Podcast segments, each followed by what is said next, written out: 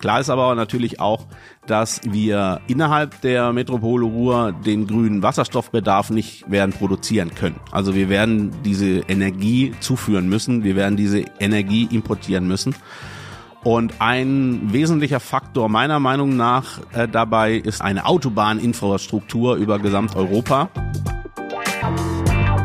Die Wirtschaftsreporter. Der Podcast aus NRW.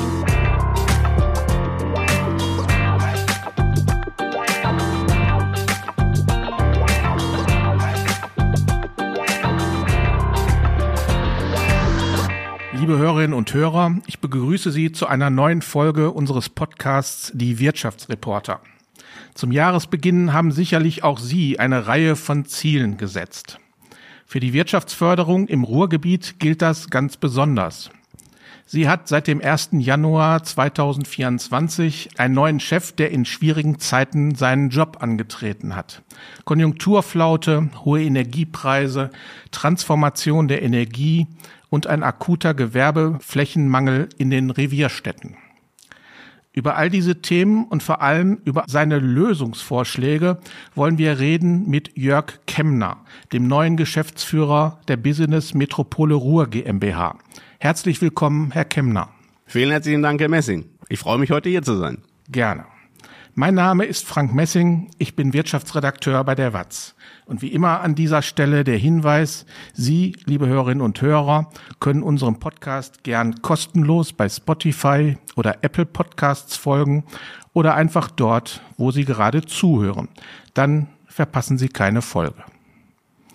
Herr Kemner, bei Ihrem Amtsantritt haben Sie einen schönen Satz gesagt. Wir wollen Lust auf das Ruhrgebiet machen, lautete er. Verraten Sie uns bitte, wie Sie das schaffen wollen.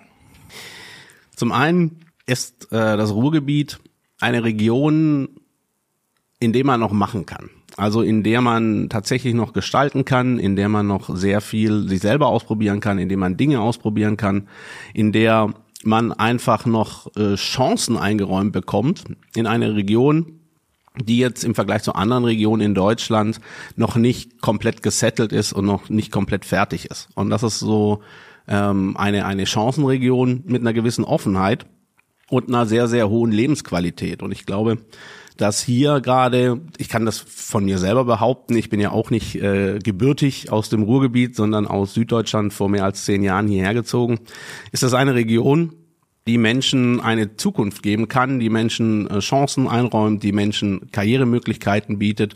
Und das ist etwas, das wir als regionale Wirtschaftsförderung auch gerne nach außen tragen wollen. Mhm. Also diese Chancen sind die, die Lebensqualität, die Arbeitsmarktchancen. Was würden Sie noch darunter fassen? Natürlich im wirtschaftlichen Bereich ähm, gibt es hier in der Region Stärken, die sich auch in den letzten Jahren oder Jahrzehnten herauskristallisiert haben äh, sei es jetzt gerade äh, momentan sehr akut eben in dem Bereich ähm, des Wasserstoffmarkthochlaufes. Auch hier gibt es unglaubliche Potenziale, wo wir für Deutschland oder vielleicht sogar für ganz Europa eine Modellregion sein können, wie eben von A bis Z ähm, so eine Wasserstoffregion, eine Wasserstoffwirtschaft auch ähm, ans Laufen kommen kann und auch wirklich wirtschaftliche Effekte bieten mhm. kann. Es gibt ähm, Wachstumsbranchen, die in den letzten Jahren entstanden sind, wie Cybersecurity in Bochum, wie äh, Digital Health, Smart Logistics. Also es sind viele, viele Wachstumsbranchen entstanden, die Chancen bieten, auch für wirtschaftliches Wachstum. Und darüber hinaus haben wir immer noch mit 19 Prozent einen sehr, sehr starken industriellen Kern. Gute Industriearbeitsplätze, die sich natürlich auch jetzt äh, in Zeichen des Klimawandels transformieren müssen, aber auf die wir sehr stolz sind und die wir auch wirklich gerne hier am Standort halten wollen. Okay. Bevor wir zu diesen einzelnen Zukunftsthemen kommen, würde ich Sie gerne dann nochmal vorstellen. Sie wurden 1982 in Heidelberg geboren und waren früher einmal in Hannover tätig. Bringen Sie als Zugereister denn damit genügend Stallgeruch mit, um hier in der Region Ruhrgebiet zu arbeiten? Viele Leute hier in der Region haben ja eine Biografie des Zugezogenen und das ist bei mir ja auch nicht anders. Und von daher ist das schon immer, glaube ich, eine Region, wo man auch, äh, wenn man jetzt nicht einen Stammbaum über Generationen zurückverfolgen kann, durchaus seine Karrieren und seine Chancen eingeräumt bekommt. Und ich bin ja jetzt auch schon über zehn Jahre hier tätig und dementsprechend dann ist es mir auch in der Vergangenheit gelungen, die entsprechenden Netzwerke zu knüpfen mit den entsprechenden Partnerinnen und Partnern hier vor Ort. Mhm. Verraten Sie uns, wo Sie leben, in welcher Stadt? Ich lebe in Essen. In Essen. Das ist ja die heimliche Ruhrgebietshauptstadt. Behauptet sie von sich, ja. Stimmt es denn, dass Sie sich bereits beruflich anders orientiert hatten, als Ihnen der Geschäftsführerposten bei der Business Metropole Ruhr angeboten wurde? Ja, das stimmt. Also zu Mitte des vergangenen Jahres hatte ich mich eigentlich schon entschieden, die Business Metropole Ruhr zu verlassen, um an anderer Stelle einen Geschäftsführungsposten anzunehmen. Nicht direkt im Bereich der Wirtschaftsförderung, aber in einem sehr, sehr nahen, äh, nah angegliederten Themenfeld da hatte ich auch wirklich unglaublich äh, mich drauf gefreut und auch Spaß dran gehabt, weil es ging tatsächlich dann eher um die Projektierung eines konkreten Vorhabens.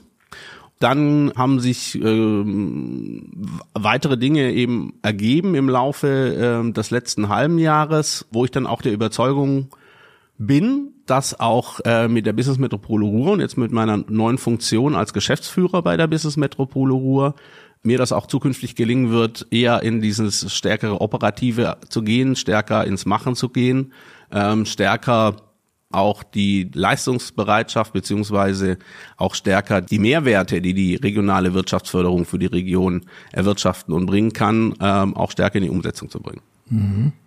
Mehrwerte. Das können Sie jetzt vielleicht nochmal erläutern und vor allen Dingen würde ich Sie bitten, auch nochmal zu erläutern, was die Business Metropole Ruhr überhaupt ist und ja. was sie macht und wie sie dann diese Mehrwerte generieren will.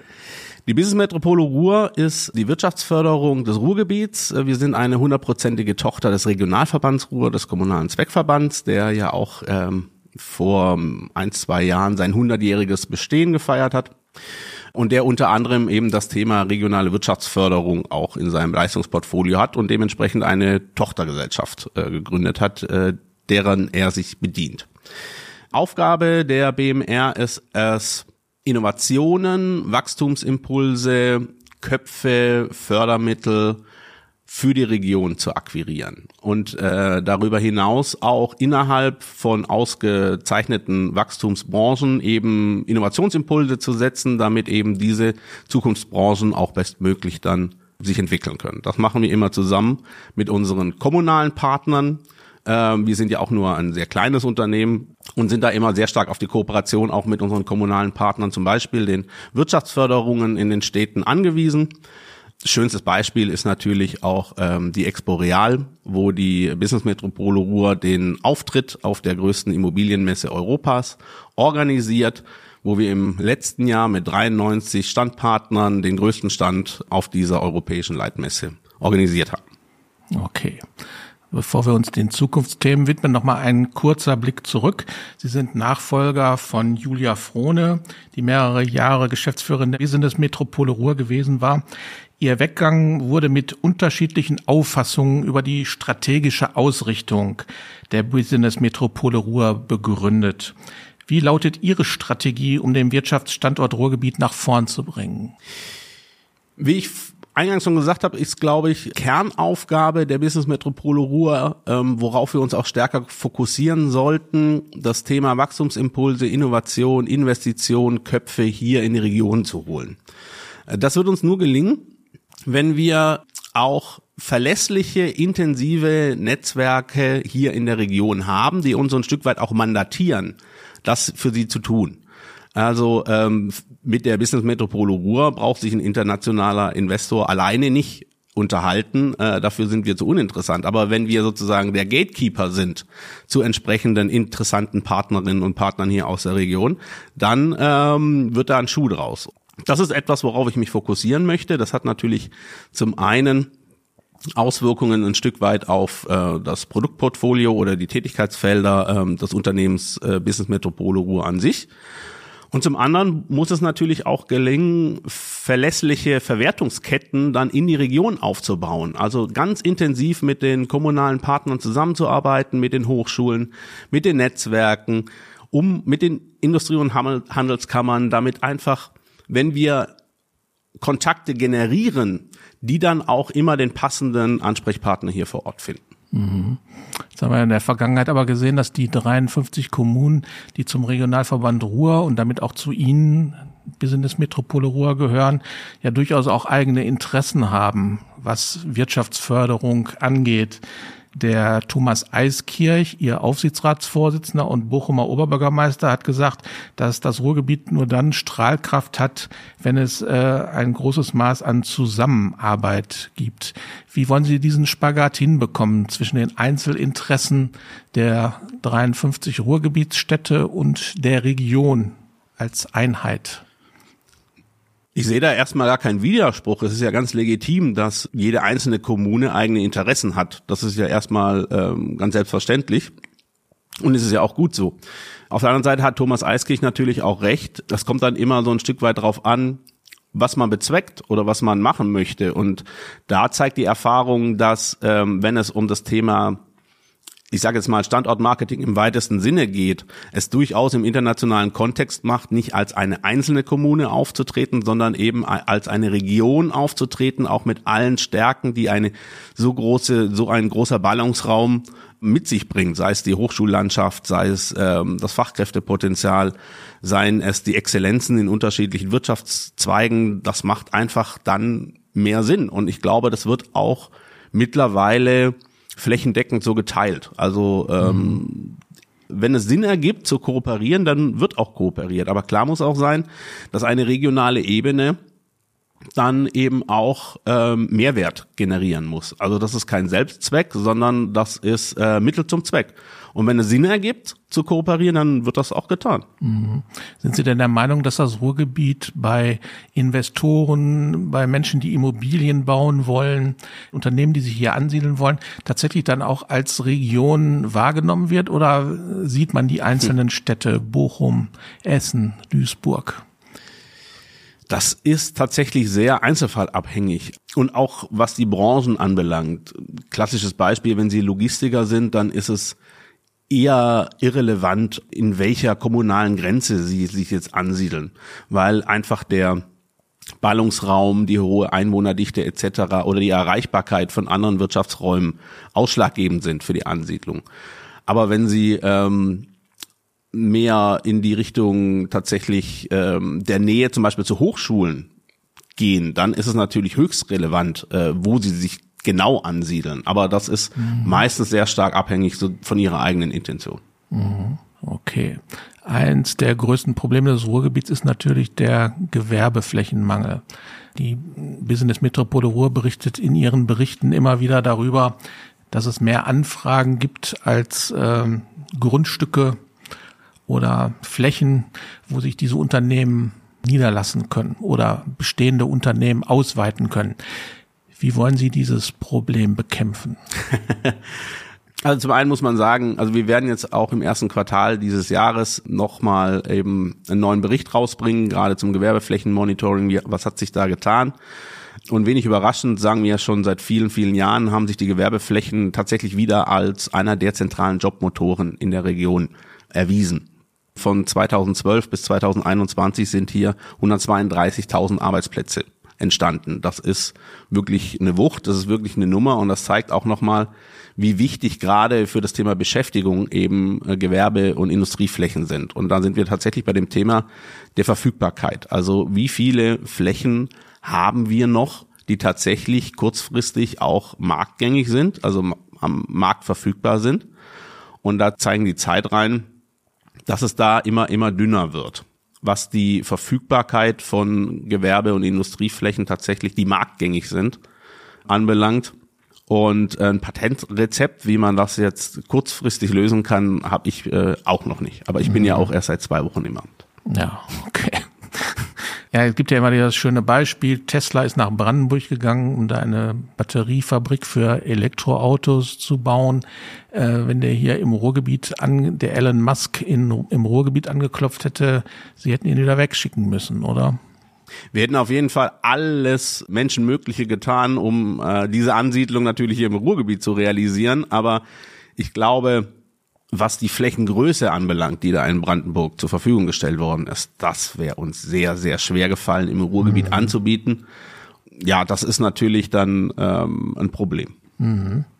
Jetzt, äh, wenn man durchs Ruhrgebiet fährt, sieht man sehr viele Freiflächen. Das sind ehemals genutzte Industrieflächen, äh, über die seit Jahren schon geredet wird, dass man sie saniert und dann wieder für Unternehmensansiedlungen zur Verfügung stellt. Aber da ist noch kein Drive reingekommen in diese Geschichte, weil auch das Geld fehlt. Äh, wie sehen Sie denn da die Hebel, um diese Brachflächen zu revitalisieren? Man braucht mehr Geld. Die Frage ist ja auch immer, warum passiert denn auf dieser Fläche nichts? Und da gibt es zwei Möglichkeiten. Entweder sie ist nicht marktgängig revitalisierbar. Das heißt, ein privatwirtschaftlicher Akteur kann keinen Gewinn damit erwirtschaften, wenn er sie revitalisiert. Und darum macht das nicht. Und darum bleibt sie liegen. Und dann ist die Frage, wer übernimmt diesen Job? Wer könnte sozusagen anstelle des Marktes dafür sorgen, dass diese Flächen wieder zur Verfügung gestellt werden. Und es gibt ja sehr gute Argumente, warum man das tun sollte. Also zum einen über die Bedeutung von Gewerbeflächen für, für Jobwachstum habe ich schon ähm, berichtet. Ähm, und zum anderen hat man auch eine gewisse Gestaltungsmöglichkeit. Worauf ich hinaus will, ist, es besteht natürlich die Möglichkeit, dass die öffentliche Hand einspringt. Ähm, dass zum Beispiel die Kommune äh, diese Fläche erwirbt, dieses Gap finanziert zwischen ähm, dem Verkaufserlös und den Revitalisierungskosten, dass das sozusagen äh, öffentlich getragen wird, aber dann auch den Vorteil hat, großen Einfluss drauf zu nehmen, was dann zukünftig auf dieser Fläche passiert.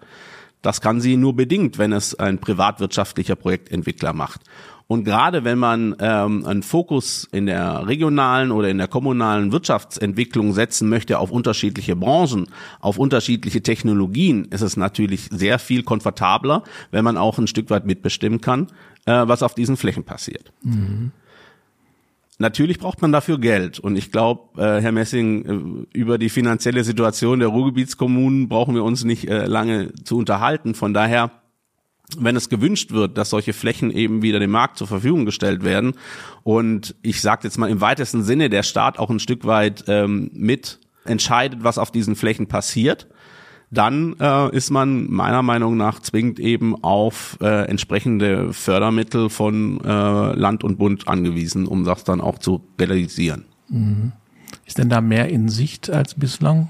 Sie kennen das äh, Bundesverfassungsgerichtsurteil ja. genauso gut wie ich. Also ich glaube nicht, dass in absehbarer Zeit das Thema Förderung oder Fördermittel jetzt quantitativ groß ausgeweitet wird, sondern man wird eben versuchen, sich zu fokussieren. Man hat ja auch hohe Investitionskosten vor der Brust, also nicht nur, also nicht nur die Wirtschaft in Deutschland, sondern auch die gesamte Gesellschaft steht ja vor massiven Investitionen in Transformationsprozesse, die jetzt geleistet und getätigt werden müssen.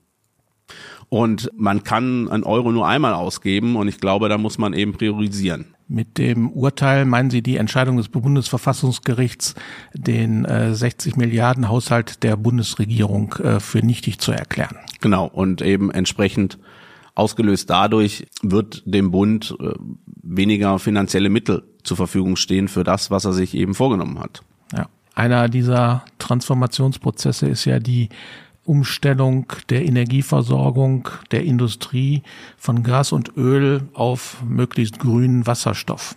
Das ist ja auch ein Thema, mit dem Sie sich in den vergangenen Jahren schon beschäftigt haben. Sind Sie optimistisch, dass es gelingen wird, in wenigen Jahren ausreichende Mengen Wasserstoff im Ruhrgebiet für die Industrie zur Verfügung zu stellen? Ja, ich bin da sehr optimistisch. Natürlich ist es ein dickes Brett, weil ähm, da auch viel ähm, projektiert und investiert werden muss. Aber wenn man sich so mit den Dingen beschäftigt, die nicht nur in der Planungsstufe sich befinden, sondern auch kurz vor der Realisierung stehen, in Bewilligungsprozessen, dann ist das wirklich, wirklich erheblich. Und das kommt ja eigentlich zu der bereits hervorragenden bestehenden Infrastruktur nochmal hinzu hier im Ruhrgebiet. Klar ist aber natürlich auch, dass wir innerhalb der Metropole Ruhr den grünen Wasserstoffbedarf nicht werden produzieren können. Also wir werden diese Energie zuführen müssen, wir werden diese Energie importieren müssen. Und ein wesentlicher Faktor meiner Meinung nach äh, dabei ist das Thema des bereits mit den Fernleitungsbetreibern jetzt projektierten Hydrogen European Backbones. Also, wenn Sie so wollen, eine, eine Autobahninfrastruktur über Gesamteuropa wo dann eben auch die entsprechenden benötigten äh, Mengen an grünem Wasserstoff leitungsgebunden eben von Erzeugerregionen zu Verbraucherregionen geführt werden können. Und das ist einer der Gründe, weshalb wir im März diesen Jahres nach Brüssel fahren mit unterschiedlichen europäischen Regionen, die ebenfalls ein veritables Interesse daran haben, dass diese Infrastruktur ähm, schnellstmöglich jetzt auch realisiert wird. Und dafür wollen wir werben und dafür wollen wir auch ähm, jetzt noch vor den anstehenden Europawahlen werben, um da schon mal erste Pflöcke einzuschlagen und uns auch äh, dann nach den Europawahlen als äh, Ansprechpartner anzubieten. Mhm. Okay, Autobahnen heißt in dem Fall Pipelines, die dann unterirdisch liegen werden und durch die Wasserstoff fließen wird. Genau. Okay. Da gibt's ja schon so ein paar Planungen für einige Leitungen. Das, was Sie jetzt gerade angesprochen haben, kommt das nochmal oben drauf oder ist das da einbegriffen? Das ist darin, das ist ein Stück weit darin einbegriffen. Also wenn Sie sich diese unterschiedlichen äh, Kaskaden anschauen, von auch bekannten Leitungen, dann sind die größtenteils Bestandteil dessen. Aber es ist, können Sie sich vorstellen, wie ein Autobahnnetz eben über die gesamte Europäische Union, das dort entwickelt werden muss, das teilweise auf bestehenden Planungen eben anknüpft, aber teilweise durchaus große Lücken noch aufweist, die geschlossen werden müssen. Mhm. Okay. Es wird der Wasserstoff ja nicht nur über Pipelines zu uns kommen. Es wird ja auch Produktion von Wasserstoff hier stattfinden in sogenannten Elektrolyseuren. Es wird Ammoniakspeicher geben, in denen Wasserstoff gebunden ist und viele andere Technologien, Umspannwerke.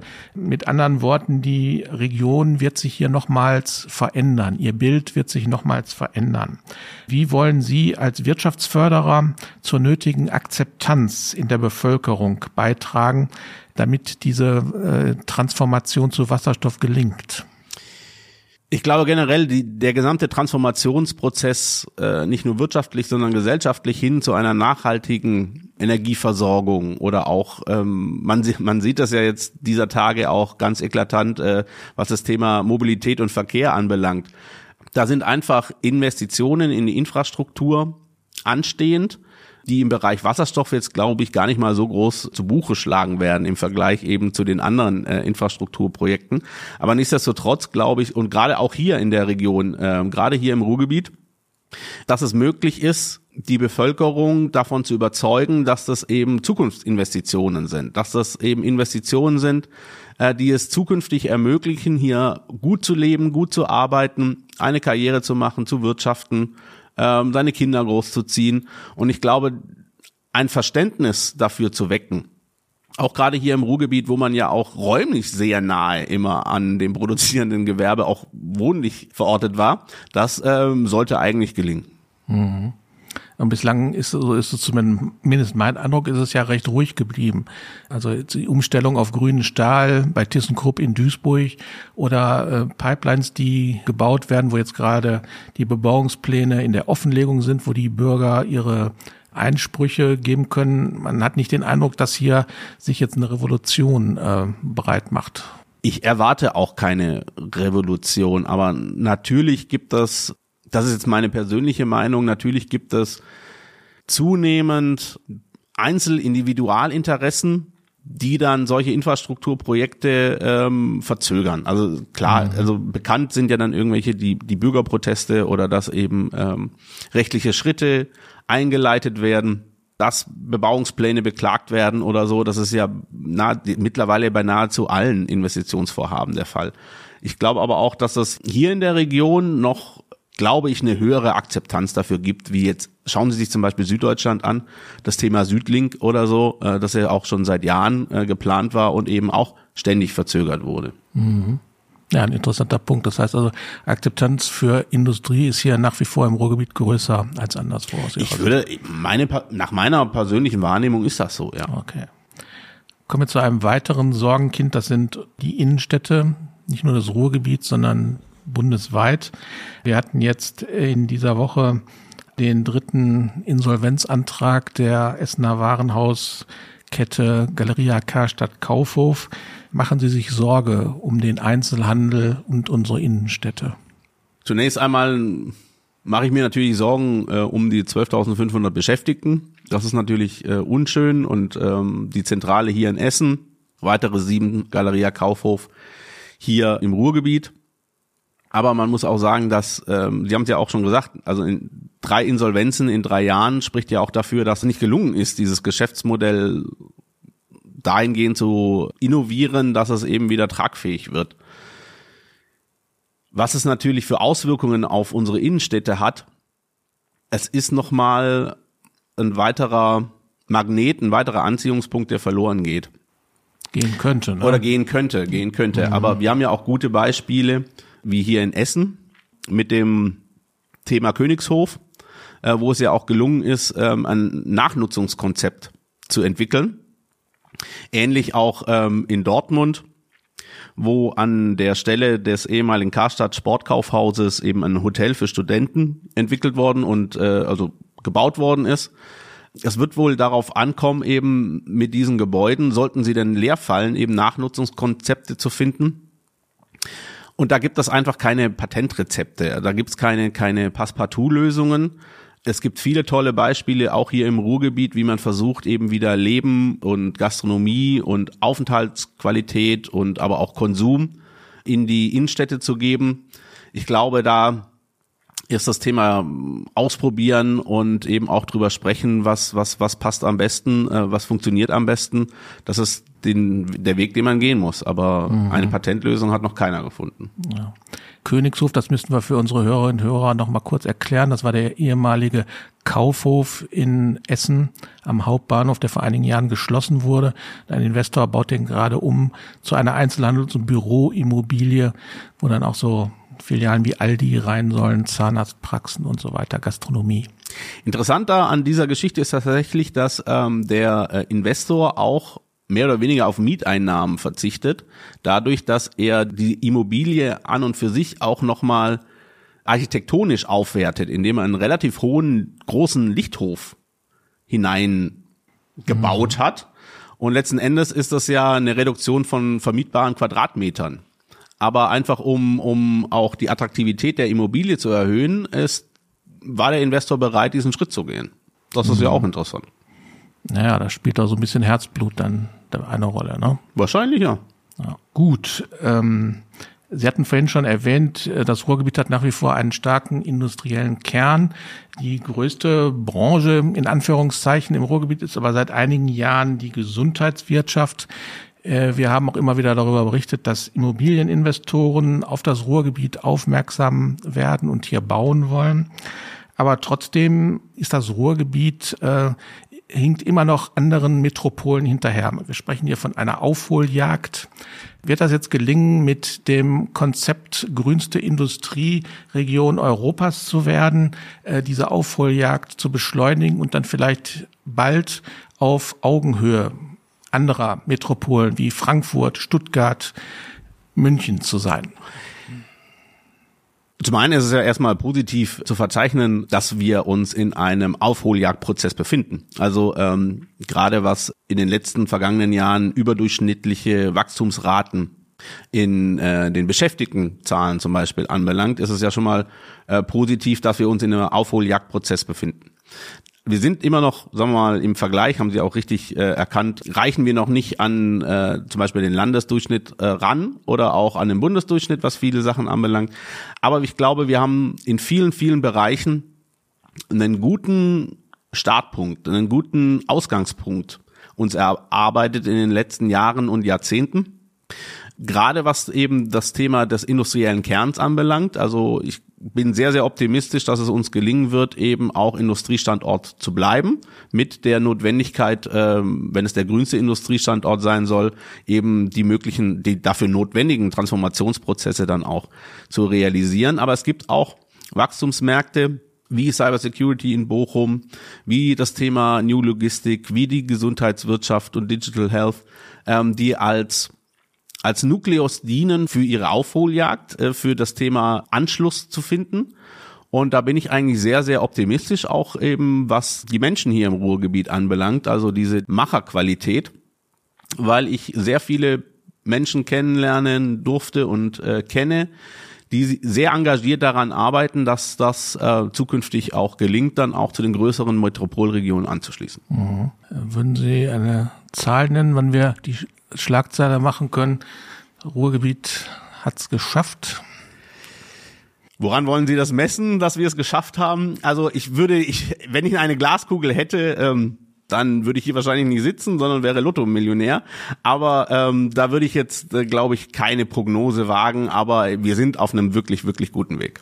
Okay, dann äh, kann ich Ihnen nur viel Glück dabei wünschen, dass wir die Schlagzeile dann alsbald machen können, dass Sie sich gut ja, richtig einarbeiten müssen sie sich ja gar nicht bei der Business Metropole Ruhr, aber dass sie sich in ihrem neuen Job gut einarbeiten und ähm, dass ihre Ziele dann auch in Erfüllung gehen.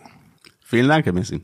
Das war der Podcast Die Wirtschaftsreporter. Liebe Hörerinnen und Hörer, wenn Ihnen die Folge gefallen hat, sagen Sie es bitte weiter.